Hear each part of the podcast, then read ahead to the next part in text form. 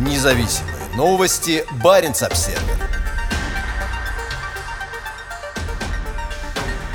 Норвегия ужесточает санкции против России вслед за ЕС. Министр иностранных дел Аникен Хьюитфельд заявила, что санкции – это необходимый ответ на жестокое и неспровоцированное нападение России на Украину. Седьмой пакет ограничительных мер в отношении России был утвержден Европейским Советом 25 июля. Теперь к нему присоединился Осло, и в пятницу, 26 августа, этот набор санкций стал частью норвежского законодательства. Мы снова согласованно действуем с ЕС по введению санкций против России, чтобы сохранить давление на российское правительство и перечисленных членов российской элиты, заявила Хьюитфельд. Эти санкции – необходимый ответ на жестокое и неспровоцированное нападение России на Украину Украину, добавила министр. Война длится уже 6 месяцев, и пакеты широкомасштабных санкций направлены на сокращение у России возможностей по финансированию ее незаконных военных преступлений в соседней стране. Норвегия – одна из многих стран Европы и Северной Америки, поставляющих Украине оружие и технику, чтобы противостоять российскому нападению. Она предоставила 22 155 миллиметровых гусеничных самоходных гаубицы М109, системы ПВО и 4000 противотанковых орудий М72. С 24 февраля двустороннее сотрудничество Норвегии и России прекращено по большинству направлений. Остановлены трансграничные политические контакты на региональном уровне на севере. Остановлена большая часть экономического и торгового сотрудничества. Широкий спектр норвежско-российских проектов от реабилитации радиационно опасных объектов до выступлений балалаишников теперь стал частью светлого прошлого. Седьмой пакет санкций включает запрет на импорт российского золота и ювелирных изделий. Санкции также введены в отношении еще 10 юридических и 54 физических лиц. Например, Сбербанк теперь вошел в число финансовых учреждений, чьи европейские активы заблокированы. Норвегия соблюдает все санкции ЕС.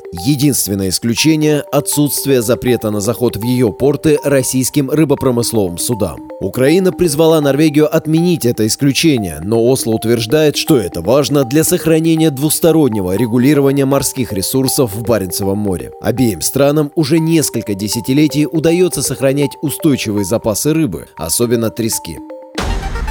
Независимые новости. Барин обседный.